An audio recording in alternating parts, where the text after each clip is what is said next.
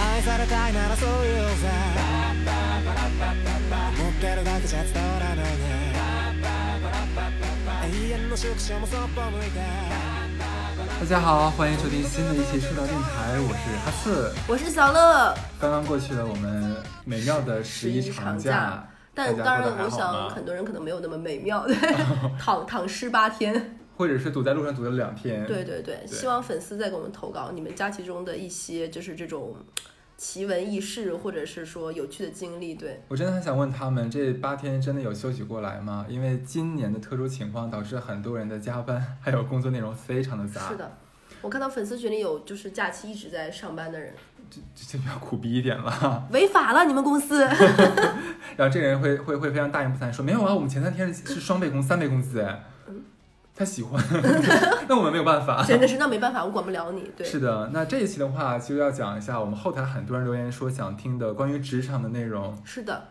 像其实职场的话，我跟小乐今天这样，小乐其实九零年的，但是我们姑且先把你划到我们八零后的行列里面。可以我，们作在作为八零后的老爷儿 来对，讲讲咱们八零后刚入职场，还有在职场里面如何经历的一些事情，对自，己的工作状态。对我们这一期可能算是职场的一个漫谈吧，我们嗯会有一些自己在职场上的事情和我们一些方式方法，但是可仅代表个人观点吧。对不一定是对的，也不是一的定最好可以用拿出来的探，讨但是的确对在我们身上使用了过过程之后，感觉是效果不错的。是的，其实为什么我们俩要做这一期节目呢？是因为我最近其实有跟我很多九零后的朋友们聊天儿，嗯，我惊讶的发现，八零后跟九零后进入职场之后，对整个职场的期许和自己的工作状态定位完全不一样。对。其实我是九零头嘛，我觉得我不算真正的九零年，我觉得真正九零年应该是九五年往后或者九五年靠近这个阶段的。之前好像有听过一个说法，就是把从八八年到九三年之间，还还是到九二年之间算为一个代一个代对系。对对，是的，呃我感觉这五年里面，其实我们所经历的成长环境差异不大。对是的，对，但但是我们会发现很多，好像身边九零后的朋友们，在进入职场之后，我不知道为什么他们好像更强调自己的独立人格和自自尊，嗯。这个跟我们当初不要脸的工作状态完全不一样这。个可以一会儿拆开 来慢好谈，对，包括一些方方向什么的都不太一致。对是我们这一期可能就是聊一聊职场上的那些事儿，以及不同的生代的人。记得以前看台综会有什么七零七零班、八零班，大概是这么 吧。其实我觉是吧得我们是八零八零后、九零后等等的，对对对 大家在职场上的一些生存法则都不同，是的，是的，对人对事的态度。那我们就讲一讲，我们要不然就先开篇先自曝糗事吧。可作为以。我们两个当年曾经职场新人过，经历过哪些一些沟沟坎坎，我先说我的， 好，就是小乐跟哈次是相遇在一家 top 的金融企业吧，五百强里面再强强强，中国很出名的一家金融企业，我们是在那里相遇的。然后我毕业的第一份工作就在那里。呃，大公司会有一些叫做邮件文化这件事情，不知道呃小现在的小朋友们还懂不懂？所谓邮件文化呢是这个样子：这封邮件发给谁，抄送谁，抄送人和发给人的先后顺序都是有门门道的。就是曾经我刚毕业的时候，我的领导说过一句话说一封好的邮件，其实是应该你从想到写到发再改，要一个小时的时间，嗯，就不是说叭叭叭叭打点字就结束了。是你要有很多的内容是是去要去揣摩的。但我刚毕业的时候，我不懂这件事情。就比如说，我们我当时的第一份工作是相当于要一对一的咨询几个人，你们上一个月的工作做的有问题，我的岗位当时是检视他们，你们为什么做的不好。那正常来说，一个老老辣的职场人，因为既要去达到检视的这个效果，还要不伤害他的面情面，应该是盲发的。比如说发给五个人，我只说你的问题是什么，你看别人做的很好，那你的问题在哪里？你告诉我你的原因是什么？其实我是相当于替我的老板做这件事情，对吧？但是呢，刚愎的人是没有这个意识的。我相当于把五个五家的事情合在了一封邮件说，啊，这个事情你们做的，请你们告诉我你们为什么。我这封邮件发出去不到三分钟，我的老老板一个电话打过来是。基本上快破口大骂了，谁让你这么发的？谁允许你这么发的？谁教你这么发的？三个问题问到我的脸上，说你给我撤回来。然后我特别尴尬的转头问了一下我旁边那个人， 什么叫撤回？就是那个时候还有 Outlook 嘛，就是对上班的对人才懂那个，因为在没上大学之前，你用的都是 Gmail 或 QQ 邮箱，你从来没有想过邮件有撤回这件事情。他说：“你给我撤回来，你不知道这东西要背靠背发的吗？这嗯大家都看得到，而且数据上面都带带着的，你知道吗？就是每一家都看到，应该很多是敏感看数据很多敏感信息，你现在立刻给我撤回来，然后你要截图告诉我哪封撤回成功了，因为邮件会有撤回成功、撤回失败。我当时傻掉了，而且当时带我的那个人比我要紧张，他说他手臂都麻，手心都出汗，我还在那里啊 啊，至于吗？就是还是这种懵懵懵的状态，这就是我工作发生的第一个事情。关于邮件，我还有第二个事情，就是就是发邮件的时候，你如果常常给谁发，比如说他姓王、姓张，你下次发邮件的时候输入这个字母，他会先带出来这个人。当时我的领导，大领导姓张，我的工作中的一个好同事也姓张。其实我们已经是在那个周末本身约好，当时上海还没有开那个就是迪士尼，我们大概总就是约了去欢乐谷、去玛雅水上世界。然后我给我那个姓张的同事想说，哎呀，我们这一周出去玩，一定要玩得很开心。我早就看叉叉叉不爽了，我们到时候就把他的头在水里按呀按呀按。 这是我邮件的内容，还嘻嘻嘿嘿。然后我把这封邮件直接，因为你上上一封邮件是刚发给了张领导，你下一封邮件你想输张，我看都没看就直接发给了这个张领导。你把本来刚才那句话发给了领导，对，然后发给领导，没有发给这个同事。这个同事我们管他叫安琪拉吧。然后我本来是要发给安琪拉，结果发给了张总。结果我发完自己都没有发现，我还很开心，在那里说，哎呀，明天去水上世界穿什么？还在想，我已经摸鱼放风到一个飞舞的季节， 刚毕业嘛，你知道吗？小朋友，是那个时候我刚毕业的时候，我的同事起比我大五岁，就看我就像看小孩子嘛，二十二岁啊，对不对？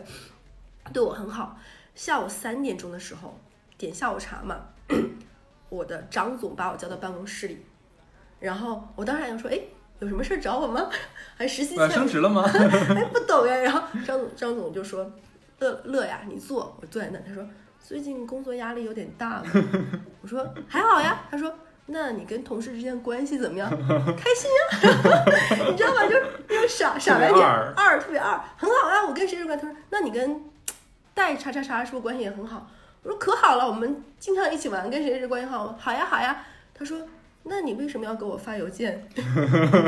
约我去水上世界？把他头按进去溺死， 啊， 你能懂我的那个心情？我说我没有呀，你这是职场性死亡。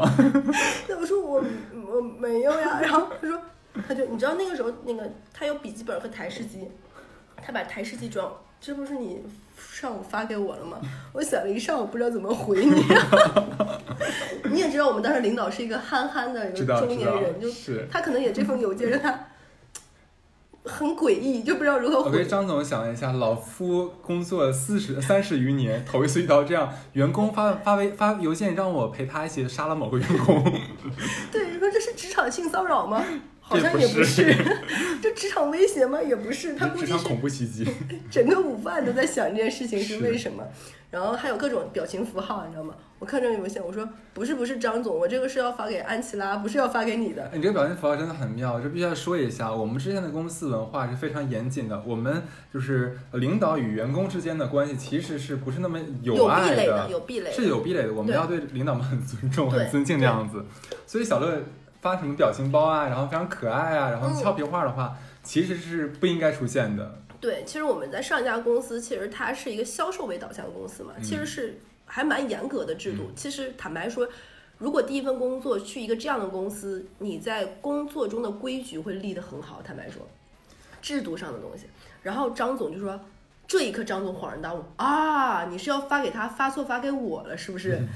然后他说：“哎呀，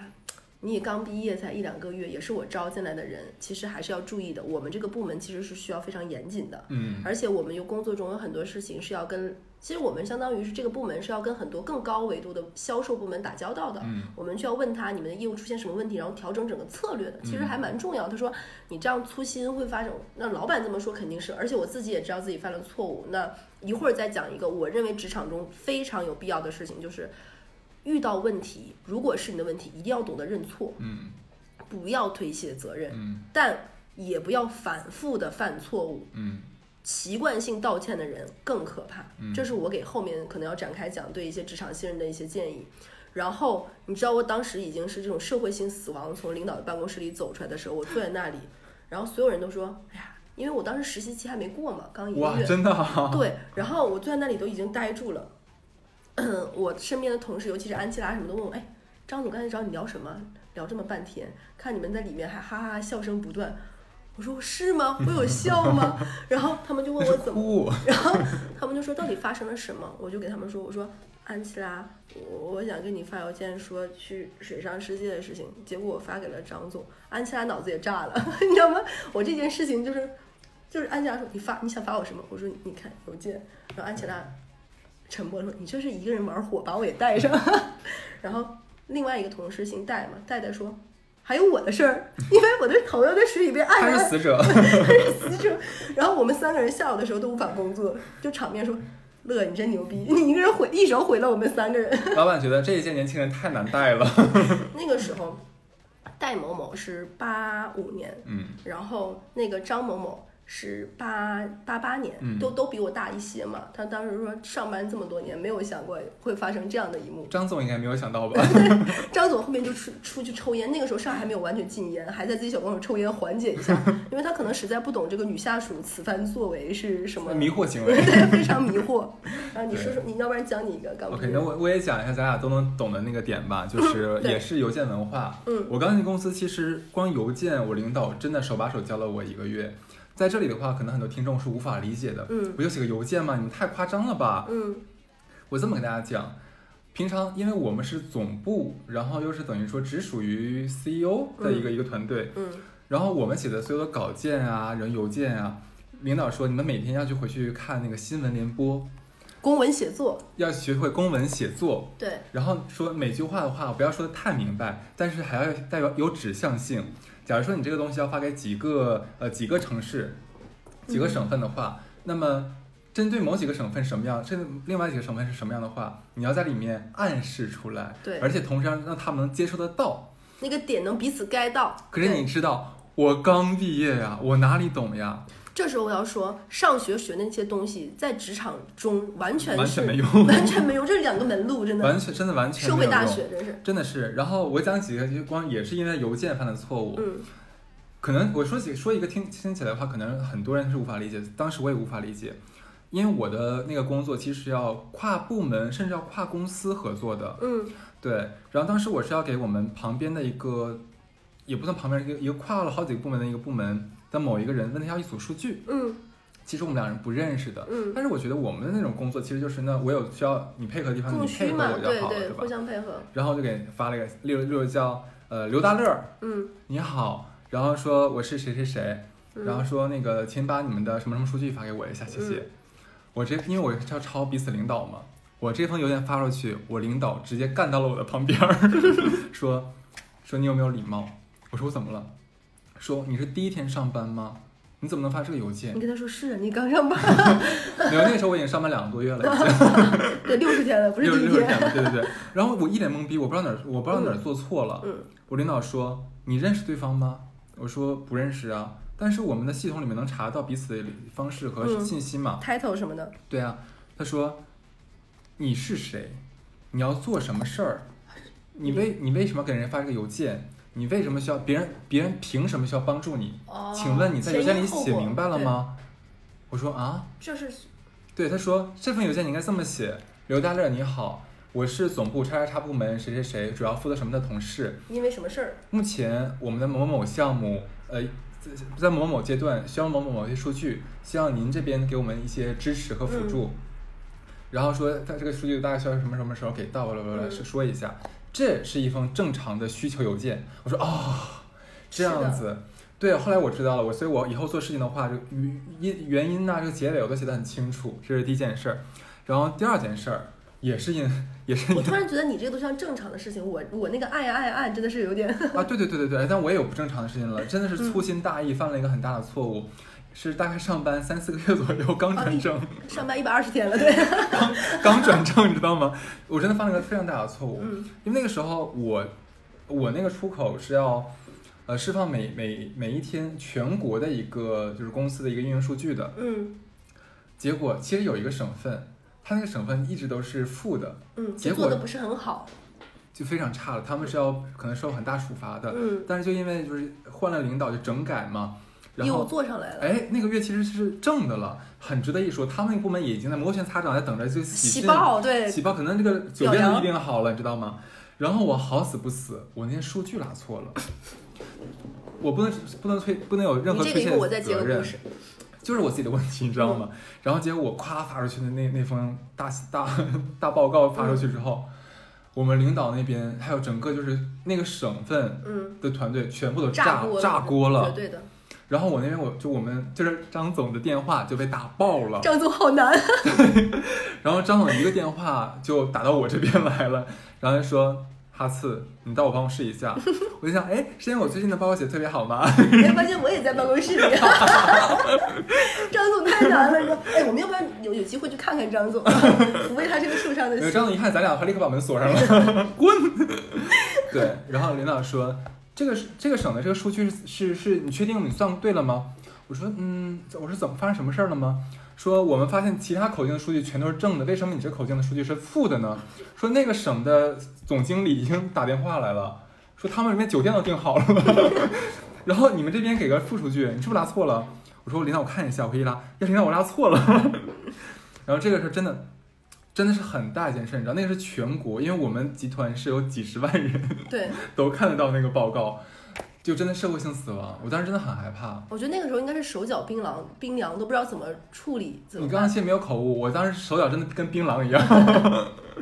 这这真的是，然后你知道那个时候，呃，邮件文化这件事情，其实还有一个就是，有的邮件你能撤回，但是如果一些关键性数据的邮件外发的那种报表，它会让你选择是禁止转发、禁止那个什么嘛。如果这类的邮件你发错了，那真的是社会性死死亡，是因为你撤都撤不回来。对的，对方看了就撤不回了。对，而且看不看都撤不回来，你已经标注了那个就是啊 Outlook 里它有个 OK，叹号嘛，嗯对，然后就会非常恐怖。我刚毕业的时候，我的工作，因为我上大学的时候学的是跟系统相关的嘛，所以我第一份工作是跟这个相关的，其实要接触很多核心数据和核心报表，然后就发错了，发错了两次，就是以至于我老板的心脏都说都受不住了。张总有咱俩这下属真的好苦啊！对，我觉得其实能够去接纳就应届毕业生，是真的这家公司还是需要有点魄力的。对，就嗯对刚毕业的学生，真的是有的时候会犯很多很多奇奇怪怪的错误，但因为咱也不得不说，咱们那个工作真的真的太复杂。很逼人成长。对，这个是我要说，就是那个时候，呃，我们当时邮件文化还出现过什么呢？那个时候，等我们都走了的时候，有有一个新人，这时候听他们后来讲的，就是，嗯、正常你会知道有上下级关系嘛，正常汇报是不允许越级的，这对也是一个各家公司其实都还蛮很忌的事情，忌讳的一忌件讳的事事情情。然后呢，一个新人他有件事情直接发给了越了三级的领导说，叉叉叉，我有一个什么什么东西，你回一下。 想死吗？那个大领导看到这封邮件的时候没有回他，直接发给了他的大老板，就是这个新人的大老板，抄送了这个新人，回复了一个问号。 你能懂这个新人的老板是一种什么感觉等吗？一下，不会又是咱们部门的吧？张总太 难了，对不对？张总说，我才是社会性死亡那对个。对，就回了个问号，这个问号真的是惊天有力，对不对？那个老板应该比张总还要大吧？大两级，大两个，回什么都没说，就回了个问号， 是董事长了吧？ 就是回了个问号。嗯就是这个问号基本上能涵盖就是宇宙般宏大，比信条都宏大。就是嗯，他谁呀？你咋教的？怎么回事儿？对咱公司是要黄了吗？这种事情都能发生， 对对对，就很神奇吧？是。但这个我觉得不应该啊，就再新的人的话，也应该知道这样是不可以的吧？这个时候我就说，这个新人就已经是九七年的了，哎呀就是就是太年轻的小朋友，他会觉得这是什么，就跟发微信似的嘛，就我发一就我条们是嘛。平等的，他觉得对说、啊那有什么大不了，你就说事儿嘛。对，之前有很火，有人转发给我，就是我有有 HR 朋友跟我 HR VP 跟我吐槽说，说现在新人很难招，一方面是流动性很强，再一方面其实他们对工作的这个压力，就问新人就是。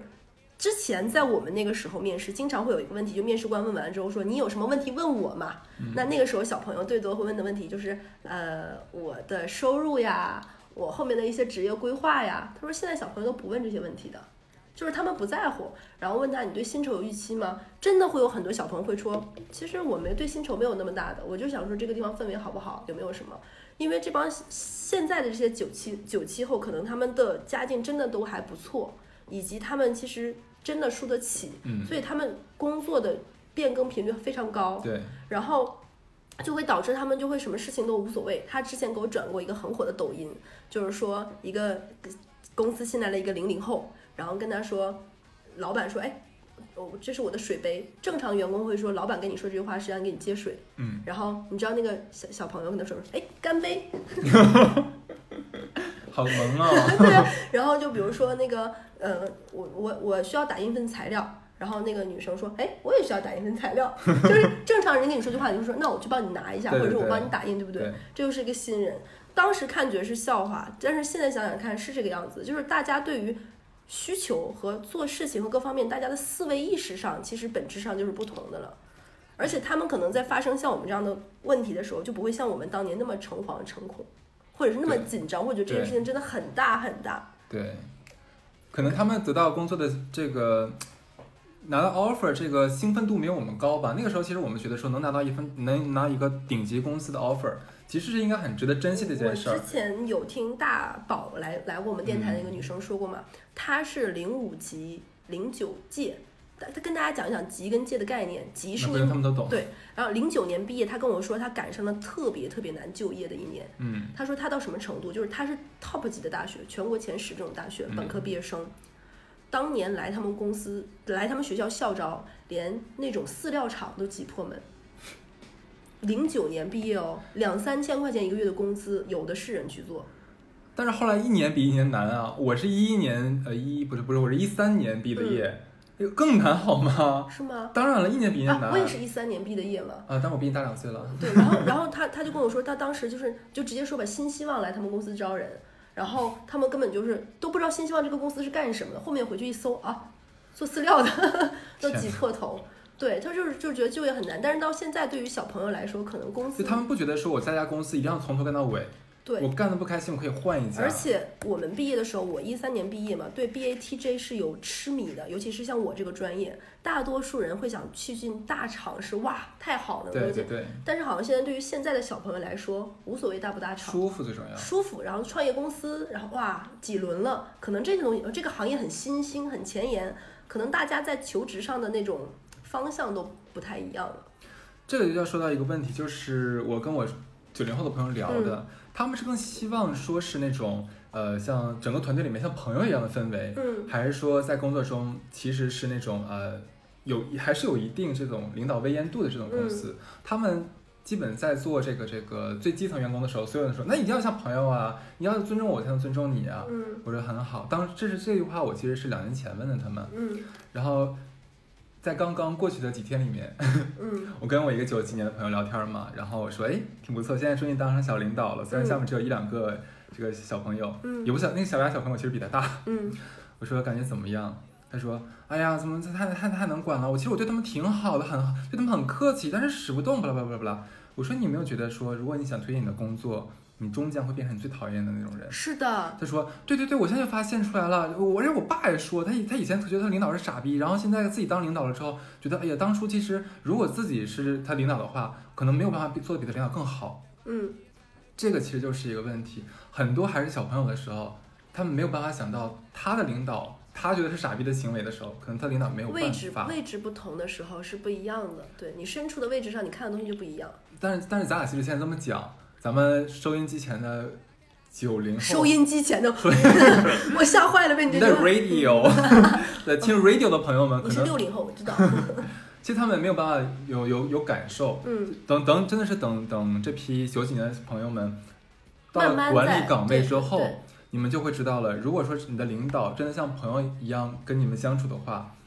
我并不觉得这样的领导他能走很长远，他能把这个团队带得很 好。嗯不是说这样的关系叫扁平化管理，我觉不得是很多的人是有误误区。在我觉得，在一个团队管理上面的话，你是需要这个领导，他是个主心骨，对，他的话需要就是就是有非掌常控力，就是有好用，对对吧？嗯执他能行使对的，他能让使使唤得动下面的人，当对下面的人对他相信他，对，然后去跟着他的路往前走。但一旦说变成一个朋友的氛围的时候，上面的人很难给你下达一个比较严肃的命令，你犯错的话，他也没有办法就啊说像是说朋友不适合一起做生意，你，一个道理。对，生意伙伴不，生意伙伴跟朋友是两码事情。是的，就我之前觉得有一些词就会觉得特别的老派，很甚至于就是很有年代感，比如说上级管理、下级管理、结果导向。嗯但是后来，当你成为一个职场人之后，发现这些是不可避免，并且一定要有的。对的你如何管理你的下属？你会如何管理你的上级？管理上级的预期等等，包括你最终的目的。只要你是一个职场人，结果导向就无比重要。你做的一切事情最后都是为了结果，难道过程吗？你说繁花似锦，你知道，就是我碰到很多比较年轻的朋友，他嗯们会对，就概括了而言，就我们八零后这种，他们所谓的舔领导、 跪舔领导这种文化，他们是完全不能接受，嗤之以鼻这时的。候我要把这个跪舔领导加上冒号啊！我也是加上冒号我们的我们不是说那种特别谄媚、奴颜婢膝，或者是说那有那种职场性过性骚扰，我觉得很多不是那种的，只是一个我界们说限是另可能外一灰色些地带。对对的，呃，这的话你有些故事要讲吗？你先讲还是我先讲？啊那我来先讲好了。对我讲一个是我曾经一个同事，嗯他其实也是刚进公司，大概也是一两个月的时候，嗯他是我隔壁部门的。有一次呢，是他陪同呃另外的领导们， 女领导去出出去去去外地这样做这个、嗯这个这个尽调。然后呢，他刚一到机场，他是提前到了机场，然后跟那个领导们说，领导们说那个你们要过了安检之后呢，呃，分东西两个区安检口对，大家的西安说西区的话人更少一点，更快一点，大家可以先去西区。出了西区安检口之后的话，请往右拐，大概走十米左右，嗯能看到街角什么什么什么东西。然后说，领导们现在非常非常早，说需不需要我帮你们买点早餐？嗯这样子。然后领导们说啊，不用了，就你太客气了，真的不需要这样子。但是这个我这个女同事，她还是买了两杯咖啡，嗯等着领导，然后说领导，我们现在马上就要登机了，嗯你们你们可以来这边怎么怎么样？然后领导们说可以，说你先上飞机吧，我们这边还有事情没有处理完。他上飞机之后，他其实座位在后面，但是他就跟前面的一个人说，不好意思先生，我可不可以暂时先给你换一下，等一下下我就给你换回来。说他是换到了等经济舱的前排的靠过道的位置，嗯你知道为什么吗？因为他为什么买了两杯咖啡，他需要在领导们上咖上不是上咖啡去了，上进机舱之后递给他们嗯第一时间递给领导一杯热腾腾的咖啡。这时候，其实我当时讲这个故事给我的其他九零后朋友听的时候，啊，是不是这不跟狗一样吗？凭什么这么对他们呀？他们只是他们只是我的上司而已，凭什么这么对他啊？嗯我说当然没有问题，你可以不这么做，完全没有问题，你可以正常地完成你的工作。但是，你说这个女孩她做的事情算卑躬屈膝我吗觉？得不是，我没有是的这么觉我得，不觉得，我是觉得她很细心，很嗯聪明。对，你说两杯咖啡六十块钱，对吧？嗯然后这个钱还可以报销掉的。嗯他早到一会儿，早到一会儿，晚到一会儿，差半小时有什么差别呢？嗯，你说他说在等领导，难道领导不来他不需要等飞机吗？对，都是一样的，但是人家会把这东西变成我为领导来，我我我在 care 你们，嗯我在关心你们，我让你们过得更舒服一点。有我在的话，就是你们这些很很棒。很安其心。实这种小细节，可能你觉得是舔，但在领导来看，你就是一个很稳妥的人，你有了超越你这个年龄没有的细致，对吧？而且你要了解一点是，现在很多人都是名校毕业，是的在尤其在上海这个地方，嗯大家进去之后，工作能力可能会有高低之差，嗯但是如果说全部都是名校的话，其实差异不会太大。非常一致。那么这个时候，领导来怎么选择？我要重点培养谁？我要跟谁嗯对谁更好一点点？嗯那你想，一个妈生四个孩子，她都是分好和不好呢，对就是更何况对这种是职的场，那不就看你除了你完成本职工作之外，你还做了哪些更让领导刮目相看的事情吗？嗯你说领导真的觉得你这是在跪舔吗？也不是，他会觉得说，哎，我要把一件事情交给你的话，你这么细心，你可以 care 的很好，我会很安心。嗯，领导会这么想。那么不出意外，这个女生后来回到公司之后，其肯中定部门抢着要啊，大家。是的，真的是发生这件事情了。就是知道这件事的领导，还有当时不是一个 CEO，还有另外一个女领导吗？嗯直接去跟 CEO 说，我要这个人到我的部门去。这个女孩刚刚进公司两个月，她升的比我们谁都快。就我觉得刚才哈斯讲的这个例子，我再讲一个，就是我我讲两个，一个是我小的时候第一次对 PR 这个行业有有意识的，我怕我漏了，你记得我要讲。另外一个就是同样的一个故事是什么，就有点类似的，就是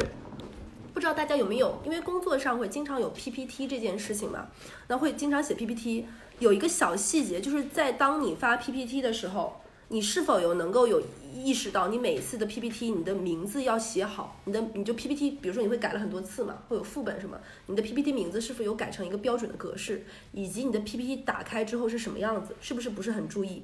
我们有一个新人，他当时每一次发出去的 PPT 一定是格式什么都改对的，然后他是会把 PPT 在作者署名的时候会署上自己的，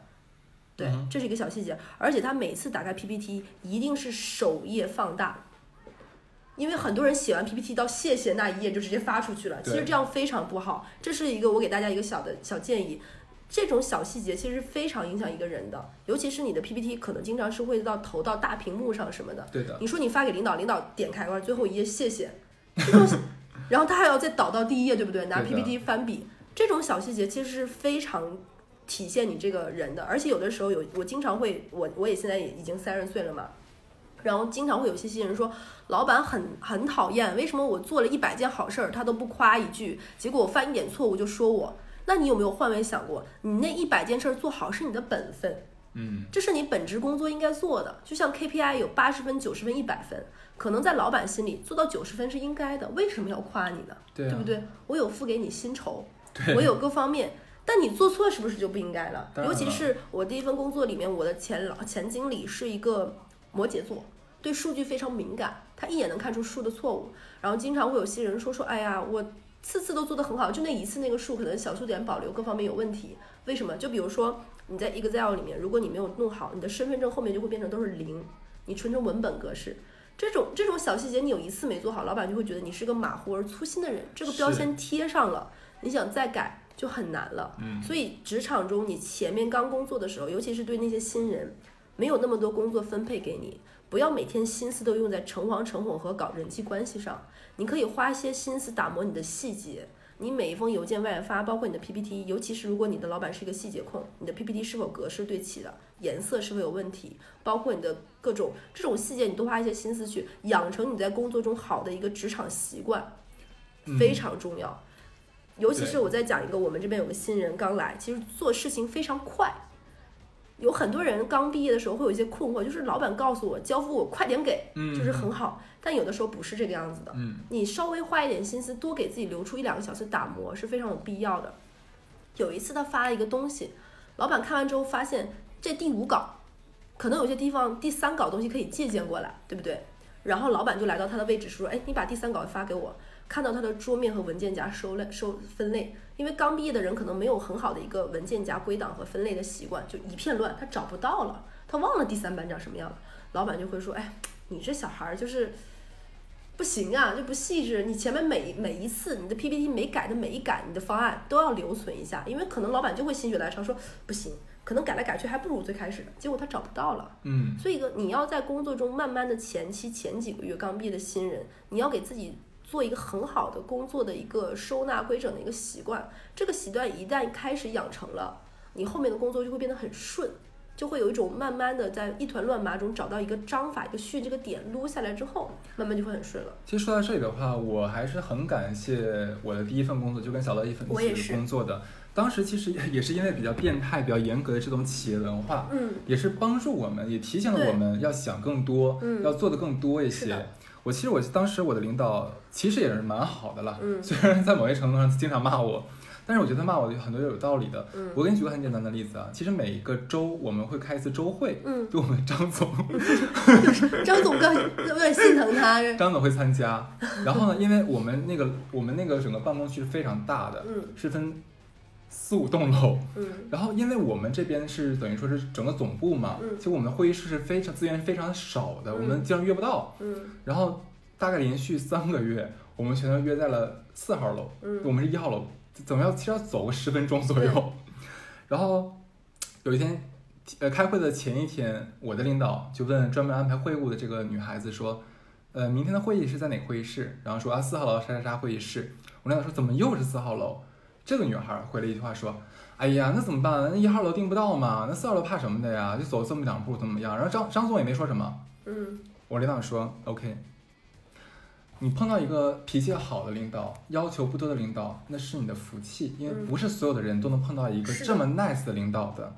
但是你必须要知道一点的是，领导对你的宽容不是你懒惰怠工的这个资本。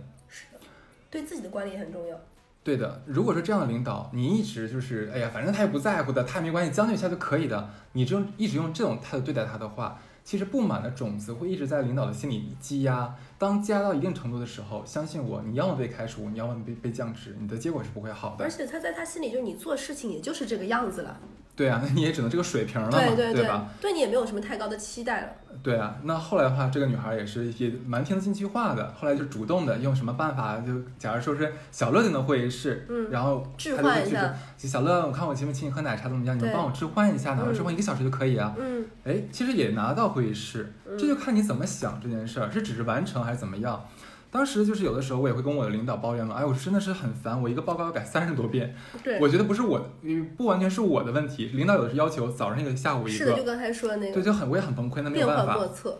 对，然后我就说，哎，领导怎么怎么样？领导说，那你不喜欢干可以走啊， 嗯，对吧？这句话也是深深烙印在我的心里面，让我知道我这个职位不是不是不不可可替替代的，嗯谁做都行。对我领导说，你知不知道你这个职位，你自己去 HR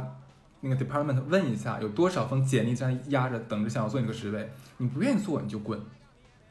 然后我想，嗯，我还是不想滚，然后就继续做喽。我就是保持这份心态，我在后面每份工作的时候，我都愿意想在领导的前面。是的，虽然说很多工作其实不是我的工作，但是如果说我能提前帮领导去解决他的麻烦，解决帮他减少思考的时间的话，我觉得领导是看得见的。嗯我举个例子，就是呃，我上一就我工作之前上一任领导是个台湾人。其实大家都知道，台湾人用的汉字还有看的看书的顺序，其实跟我们是跟不我们不一一样样的。然后有一，因为我们的工作需要看大量的报告。有一次我在完成一个报告的时候，我刚进公司第三天的时候，他让我写报告，我写我写我打了两份出来，一份是正常简体的，就是从左到右这么阅读的，另外一份我打的是一份就是台湾人繁体的繁体的习惯，然后反过来读的，两份我全给到领导，我说领导你看一下，这个是我的报告，然后说如果说简体字就看起来比较麻烦的话，这边还有是这个繁体的，嗯我领导眼睛灯一亮，嗯啊，没关系，没关系，我现在在大陆已经已习经惯习了惯了，怎么对样？但是非常感谢你，嗯，那很细心，我觉得这是需要必要做到的。这个这个时候我，我我说一个，就是我我先说完啊。嗯，对，其实我觉得说很多事情，他们不会增加你多少工作量。你说我打印的时候，我只不过选择一下，出两份报告，能有多难呢？对，我而且我不觉得我这要舔，我觉得这是我正常范工作范围之内的，嗯我必须要解决我领导的麻烦。因为你想，公司不就这样吗？大就是 CEO 有什么问题和困惑，他会下放到那个部门总，对，顾问总再把这些东西拆分给这个经理，经理再拆分给我们的小朋友们，那就是这样子的嘛。那我们如果说一步一步替领导们把这些问题全都解决掉的话，领导们是看得见的。那嗯你升职加薪的时候，领导会先想着谁？但是很多其实我碰到，因为我我为什么要做这一期节目，是因为我身边的九零后朋友会跟我讲，我为什么天天想这些东西啊？我特别凭什么？凭什么？我特刚刚别想说，说我凭什特别害么？怕“凭什么”这三个字，我就觉没有得凭非常什可么怕。真的没有凭什么，凭的是你现在你就是下属，你就是来做事的，而且你的目的目的是什么？你要把这份工作做稳，拿得住，然后往上升职。升职是谁让你升职？是你的领导让你升职。就是就是我很奇怪，有些人就有些女生，她她就特别爱把或者男生，他们特别爱把凭什么这件事情挂在嘴边。对，工作我觉得已经算是投入和产出产出回报非常明晰的一个工是的事情了，跟感情比，跟健康比，其实它是最能抓得住的。对如果在这里你还要再讲一个凭什么，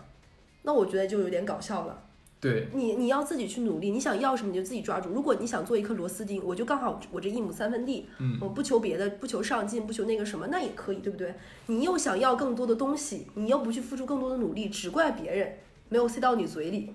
那这就很好笑了。对，而且现在很多，我觉得网上有个文化是不太好的，就是来吐槽就是职场文化的时候，它会有一个不太好的一个方向，就是说那个什么领导画的饼。嗯我当然承认很很多领导是会画饼这件事儿，但是很多时候的话，你真的不能拿这当饼来看。嗯例如说，领导可能教给你很多工作内容，如果说你是个初入职场的新人，我我个人真的觉得这是件好事儿。你可以迅速积累经验，迅速成长，哪嗯怕你觉得领导是傻逼这么压榨你，然后让其他人放假，但是你可以迅速学会之后的话，你可以换工作呀，嗯难道这不是件好事儿吗？嗯你哪来那么多时间让你去学习和实习呢？嗯，对吧？这个其实是我觉得应该来扭转扭扭转想法的一件事儿。对，